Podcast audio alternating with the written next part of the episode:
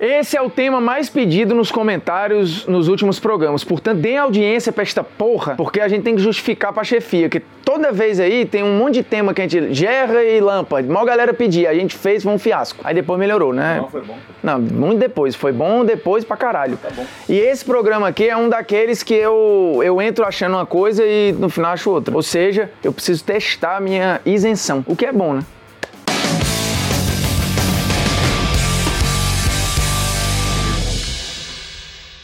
Fala moçada, beleza? Polêmicas vazias na área, pedindo a sua inscrição no canal, depois a notificação, vê o vídeo até o fim e aí dá o like, dislike, comenta o conteúdo e compartilha ele nas suas redes sociais. A pergunta de hoje é uma pergunta que vale muito e que é feita há um tempão, está sendo feita cada vez mais e pode gerar mudanças no jogo. Inclusive já gerou em algumas competições. Gol fora de casa é bom ou é ruim? Você gosta do conceito, deste critério? E aí tem muita gente, seu belo, que acha que o critério é novo. Ah, mas gol fora de casa é uma coisa recente. Não é, não. Gol fora de casa foi criado pela UEFA lá nos anos 60. E a primeira vez que esse critério foi usado foi na temporada 65-66 da Copa dos Campeões das Copas. Você tinha a Copa dos Campeões da Europa, que eram os times campeões nacionais. E tinha a Copa dos Campeões de Copas, nome horroroso, mas era esse o nome, que eram os campeões de Copas. Era óbvio, né? Era uma competição menor. Então, a UEFA testou nesta competição. Três anos depois, foi bater na Copa dos Campeões da Europa. E aí começou a viralizar pelo mundo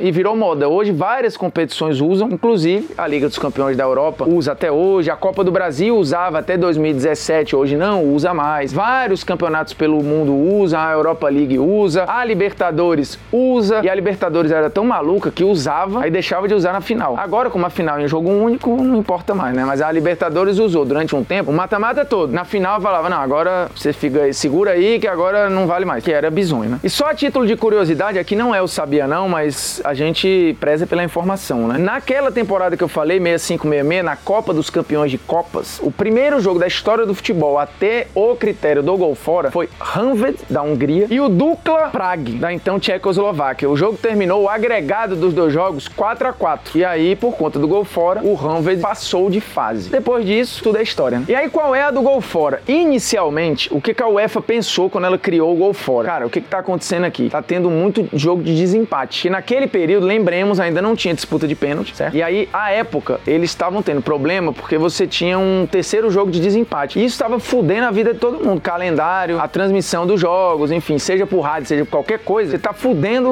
os transmissores de conteúdo, porque você tem um jogo a mais. Então, assim, quebrava calendário, o planejamento das equipes, tinha que viajar uma vez a mais, enfim, aí esse terceiro jogo era em campo neutro, então era outra merda pra arrumar. E aí eles falaram, irmão, tem que acabar com essa porra desse outro jogo aí. E criaram o gol fora. Que de fato, estatisticamente, o gol fora, ele acaba com vários problemas. Inclusive, ele é ótimo pra televisão, porque ele diminui muito a chance de prorrogação. E depois, lá atrás, terminou com a chance do outro jogo e depois com prorrogação, porque a prorrogação também fode grade. A gente que trabalha em grupos de comunicação, a gente sabe que quando planeja uma grade, vamos supor, vai lá, o Jornal Nacional. Ah, não, o Jornal Nacional termina tal hora, vai começar a novela, depois o futebol e depois tem outra porra qualquer lá. Se tiver prorrogação, meu chapa, vai fuder o programa seguinte. E aí a prorrogação é mais meia horinha que não estava prevista. Isso acabou com esse problema também, mas foi uma coisa secundária, não era a prioridade, tá? A prioridade era acabar com o terceiro jogo, diminuir a incidência dessa situação que estava fudendo todo mundo. Então, de fato, quando você tem o critério do gol fora, você só tem uma possibilidade de prorrogação um placar no jogo de volta. Eu ganhei de 1 a 0, o outro tem que ganhar de 1 a 0. É só um placar. Tem que casar perfeito o placar. 1 a 0 com 1 a 0, 2 a 1 com 2 a 1, 0 a 0 com 0 a 0, 1 a 1 com 1 a 1, aí você já entendeu. Então, você percentualmente você quase que acaba com a possibilidade de prorrogação, né? Você deixa ela uma chance minúscula de ter a prorrogação. Isso para televisão, para organização de eventos, acaba sendo muito bom. E de uma maneira ou de outra, a UEFA também queria tornar os jogos mais ofensivos. Só que a gente tá falando dos anos 60, porque naquela época você tinha de fato um problema dos visitantes, eles serem serem visitantes muito precavidos, porque o mundo ele era menos globalizado, as pessoas conheciam menos o adversário, as viagens eram mais desgastantes, enfim, tudo era mais hostil. Então você ia visitar a casa de alguém, você ia no sapatinho, né? Assim, um golzinho na boa e olhe lá, ou tanto também se não tomar gol tá bom pra caralho. E aí a UEFA tava precisando abrir as porteiras também. Além de resolver esse problema, queria um jogo mais ofensivo. E na época, os números mostravam que as equipes que decidiam em casa, ou de fato, o fator casa, ele era muito, mas muito muito preponderante, mais inclusive do que é hoje. Continua percentualmente, você ainda tem os clubes mandantes, independente de ser jogo mata-mata ou não, os clubes mandantes ganham mais, certo? Mas o critério do gol fora ajudou a mudar um pouco essa chave e você de fato criou um elemento novo nos jogos. Porque vamos lá, o gol fora, eu acho o gol fora muito emocionante, mas eu vou esmiuçar daqui a pouco situações. Não dá para negar que o gol fora muda o confronto, ele muda o duelo, certo? É o gol fora, ou o gol qualificado, ou o gol dobrado, o gol, o nome que você quiser. Lá na, na Europa é o away goal, que eles chamam, né? O away, o away goal rule, que é a regra do gol fora. Aqui a gente chama de gol qualificado, gol dobrado, gol caralho de asa. O fato é que quando você tem o critério do gol fora, você também cria mini objetivos numa disputa de mata-mata. Porque às vezes, com o gol fora, eu não preciso mais ganhar o jogo, né? Eu preciso um gol. Eu preciso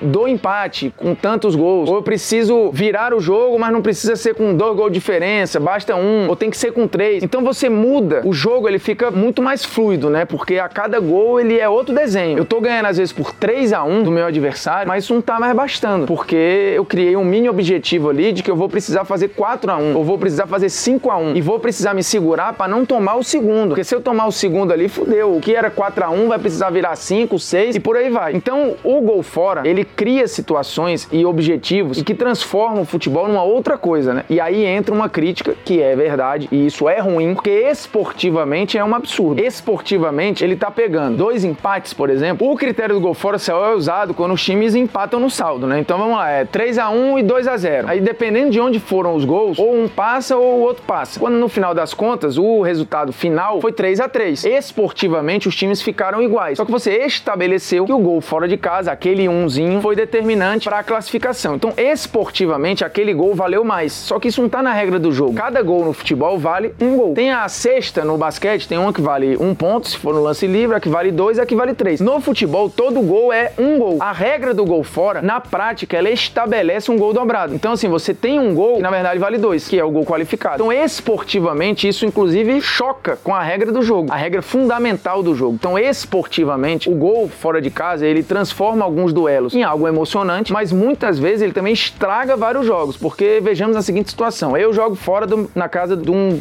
figura qualquer, meto 2 a 0 vou para casa com uma puta vantagem, né? 2 a 0 Aí beleza, com 10 minutos do segundo jogo, que é na minha casa, eu meto 1 a 0 Fudeu, o meu adversário vai ter que fazer 4 para conseguir passar. Como espetáculo, dependendo da diferença dos times, eu acabei com o jogo. Acabou, o jogo morreu. Ele não, não tem mais jogo aí, porque dependendo da diferença das equipes, o cara não vai meter 4 em mim nunca. Então, de fato, você, ao mesmo tempo que deixa alguns jogos mais emocionantes, você também mata vários confrontos, mas muitos confrontos, além de criar algumas barbaridades. Né? Por exemplo, isso já aconteceu na Liga dos Campeões, Inter e Milan jogando no mesmo estádio.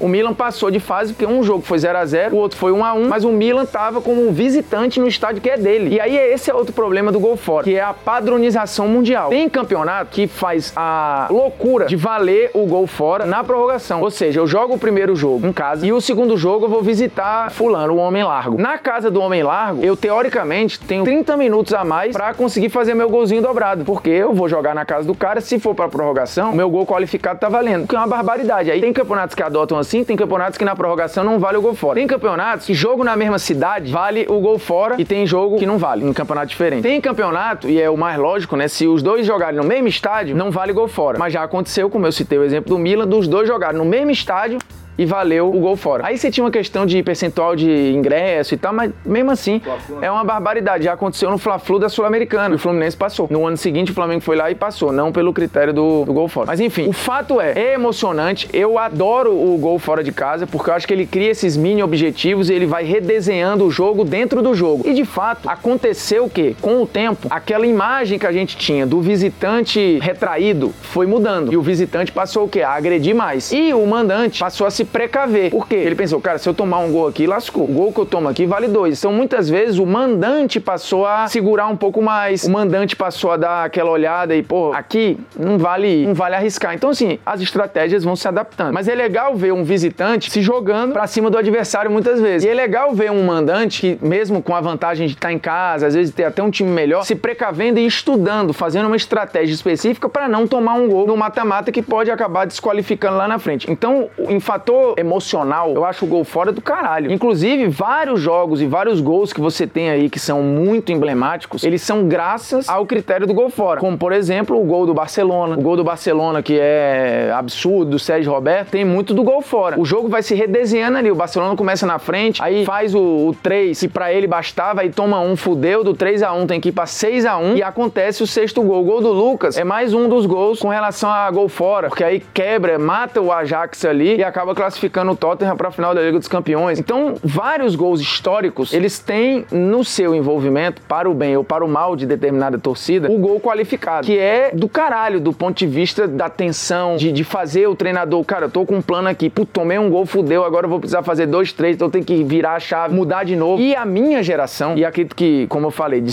de 60 e pouco pra cá, quase todas as que estão aí são acostumadas com gol fora. Mas no Brasil, talvez a gente tenha a sensação de que é algo novo, porque no brasileiro, até a criação da Copa do Brasil, não tinha. Você foi ter na Copa do Brasil. E a Copa do Brasil virou o nosso grande mata-mata, porque ele é todo em mata-mata. O Campeonato Brasileiro tinha uma parte toda de pontos corridos, aí depois virava o mata-mata. Durante um tempo, por exemplo, foi playoff. Quando o Corinthians foi campeão, no final dos anos 90, ali duas vezes inclusive, em um desses anos você tinha melhor de cinco pontos. Então você tinha ali um playoff para definir qual é. E no brasileiro isso não era adotado. Na Copa do Brasil era. Então isso era foda pra gente que não estava acostumado, porque nesse período, quando nasceu a Copa do Brasil, dos anos 80 por 90, ali na viradinha, você não tinha muita transmissão e acesso a ver Copa dos Campeões da Europa, esses campeonatos que já adotavam isso. Então era algo muito novo de fato. E aí ficou essa tradição da Copa do Brasil ser o lugar do gol fora, para tentar equilibrar essas diferenças do clube menor pro gigante e tal. E de fato nós tivemos várias histórias fantásticas. Então eu me acostumei, eu cresci achando muito muito legal o gol fora. Porém, eu entendo que esportivamente ele é uma barbaridade, porque ele torna um gol mais do que um gol, ele dobra o gol, ele não equilibra, ele não é justo do ponto de vista das forças, que você tem dois clubes que empatam em saldo de gols, mas no final um passa porque fez um gol fora porque acham que o gol fora vale mais. E tem um contexto para isso. Mas o futebol mudou de lá para cá, tanto que os técnicos europeus, dos clubes europeus, já defendem há um tempão o fim do critério do gol fora. E algumas competições, já teve Copa na Inglaterra que aboliu o gol fora. Aqui no Brasil, na Copa do Brasil, como eu já disse, já foi abolido o gol fora. Esse movimento, primeiro que os técnicos acham um absurdo a prorrogação valer o gol fora. Segundo que eles entendem que hoje essa questão do visitante fazer gol fora ou tentar ganhar fora já não é a mesma coisa, porque o jogo mudou, as viagens são muito mais confortáveis, os ambientes são menos hostis, os times têm muito mais conhecimento uns dos outros do que antigamente. Então assim, jogar fora de casa já não é um desafio tão grande quanto era nos anos 60 ou nos anos 70, por exemplo. Então de lá para cá, essa relação com o gol fora mudou. E a regra não se adaptou. A gente tá falando de uma regra aí que já tem mais de cinco décadas. E, e de lá para cá você já teve adaptação de lei do impedimento, você já teve mudança, por exemplo, no recuo pro goleiro. Então, assim, várias mudanças no jogo e esta regra, este critério de desempate, ele não se adaptou. E nós já tivemos vários critérios de desempate adaptados ou abolidos. Antigamente existia um negócio chamado goal average, que é média, média de gol, né? O que que acontecia? Olha a barbaridade. Inclusive em Copa do Mundo. O time A e o time B se enfrentavam. Aí no confronto, ficamos empatados.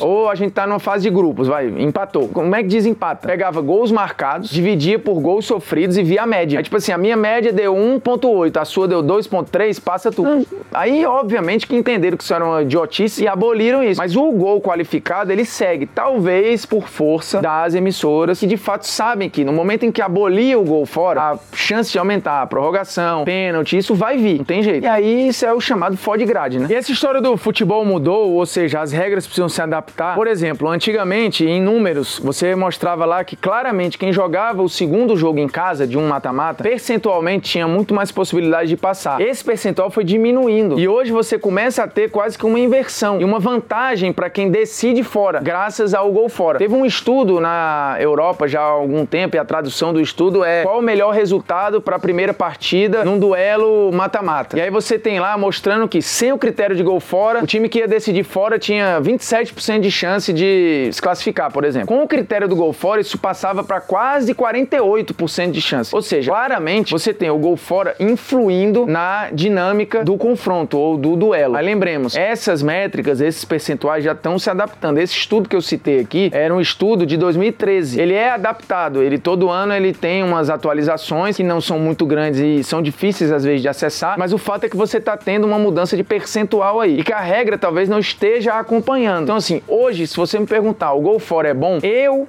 particularmente, gosto do gol fora, mas o Polêmicas Vazias não é só o que eu acho, né? Ou o que eu gosto. Eu preciso olhar ali e de fato ver o que é justo, o que não é justo, o que é bom, o que não é. E para o jogo, ele não é justo. Ele não iguala tecnicamente, ele esportivamente comete a barbaridade de, em alguns momentos dobrar gols, ou seja, ele até fere a regra, porque um gol vai valer dois, coisa que o normal na regra é um gol vale um gol. Isso foi um golaço, é um gol. Gol feio, um gol. Gol de bunda, um gol. Gol contra, um gol. Gol qualificado, vale dois. Então você tem uma complicação na regra. Portanto, um dor na alma, eu digo, o gol fora tem que acabar. Olha, o seguinte, a dica cultural de hoje não tem nada a ver com esporte, mas eu acho que é bem necessário, viu, para o que a gente tem vivido aí, chama Privacidade Hackeada, é um documentário que tá no Netflix, é simplesmente espetacular. Ele conta a história da Cambridge Analytica e de como os dados, eles podem mudar comportamentos, assim, como o estudo dos dados podem ajudar empresas a mudar o comportamento das pessoas. Quando a gente acha que tem poder de escolha, na verdade a nossa escolha tá na mão dos caras. Então, o Privacidade Hackeada é fantástico fantástico, assim, de depoimento, de imagem, de história. É um negócio absurdo, assim. Se você não viu, veja. E se você já viu, veja de novo, porque provavelmente você vai ter informações novas. Polêmica aleatória, Falcão ou Manuel Tobias? Eu não lembro, acho que nos primórdios do Polêmicas Vazias eu já fiz esse e deu Falcão. Existe gente, inclusive, pedindo para fazer um programa só sobre isso. Manuel Tobias é, ou, talvez tenha sido o primeiro cara altamente completo, né? Assim, defendia, atacava, artilheiro, decisivo, só que o Falcão, talvez defendendo um pouquinho menos, mas defendendo, ele também também fazia várias funções, fez mais gols, foi mais decisivo, sem contar a habilidade, né? Assim, o Falcão ficou mais tempo no auge, ganhou mais e encantou muito mais o mundo, né? Então, assim, ele trouxe o desempenho junto com a estética, com a arte, com o show e com muito, muito, muito, muito resultado. Então, acho que de fato essa discussão já foi mais equilibrada, hoje em dia ela não existe. E opiniões de hoje, hein? Girei para acabar. Bem, quando treinava o Fluminense, nessa discussão de gol fora, o Abel falou o seguinte: que quando você joga em casa, é melhor empatar em 0 a 0 do que ganhar de 2 a 1 E aí por que, que ele fala isso? Bem, o Abel talvez tenha pensado, e pode ter sido um ato falho, enfim, não sei. Mas quando você empata em 0 a 0 em casa, de fato é bom no critério do gol fora. Por quê? Porque fora de casa, quando você vai visitar o seu amiguinho, todos os empates vão ser seus, né? O 0 a 0 leva para pênalti ou prorrogação, dependendo do campeonato, mas o 1 a 1, 2 a 2, 3 a 3, 10 a 10, 20 a 20, você se classifica, certo? Então, de fato, o 0x0 em casa não é ruim. Pelo contrário, tem muita gente que fala, é, é ruim, o 0x0 em casa é uma merda, o time veio aqui. Do ponto de vista emocional, talvez, porra, eu visitei o cara, empatei e tal. Depende do, do contexto, mas enfim, na prática, empatar em casa em 0x0 no mata-mata é bom. E aí ele fala que é melhor do que ganhar de 2x1, aí desculpa, porque quando ele fala que é melhor do que ganhar do que 2x1, ele sabe, tomou 1x0 lá, beleza, um abraço, vai, vai ser eliminado. Só que se ele toma 1x0 na volta, se ele fizer 1x1, ele vai se classificar, certo? Ele já entra com uma vantagem, que é a a vantagem do empate. No 0 a 0 ele vai sem vantagem nenhuma. Porque assim, o 0 a 0 como o jogo começa, ele vai pro pênalti ou pra prorrogação. Se ele ganha de 2 a 1 o primeiro jogo, do jeito que o jogo começa o 0 a 0 ele tá classificado. Ah, mas se eu tomar 1 a 0 Se você tomar 1 a 0 basta você fazer 1 a 1 Do mesmo jeito que se for 0 a 0 eu levar para lá o 0 a 0 se eu tomar 1 a 0 e fizer 1 a 1 eu também tô classificado. Então, no cenário do Abel, do 0 a 0 não tem vantagem. Ou tem uma pseudo vantagem que são os empates. Que só vão valer se rolar gol, obviamente. No 2 a 1 ganhando em casa, eu entendo o risco risco de eu tomar um azerinho lá e me, me estrepar. Mas eu já vou com uma vantagem, então o que ele falou não faz sentido. Então é isso, polêmicas vazias ficando por aqui, surgindo sempre temas, viu? E aproveite, só vale sugerir se você for inscrito e tocar a notificação. A gente sabe todos os inscritos e todos os notificados. Você sugerir um tema, não foi inscrito nem foi notificado, a gente nem leva em consideração. E aí depois você comenta, dá o like, dá o dislike. Não, é mentira, essa parte do só vale de inscrito, a gente não faz isso não, mas é bom que você seja inscrito, porque eu vou passar a fazer. Um abraço, hein?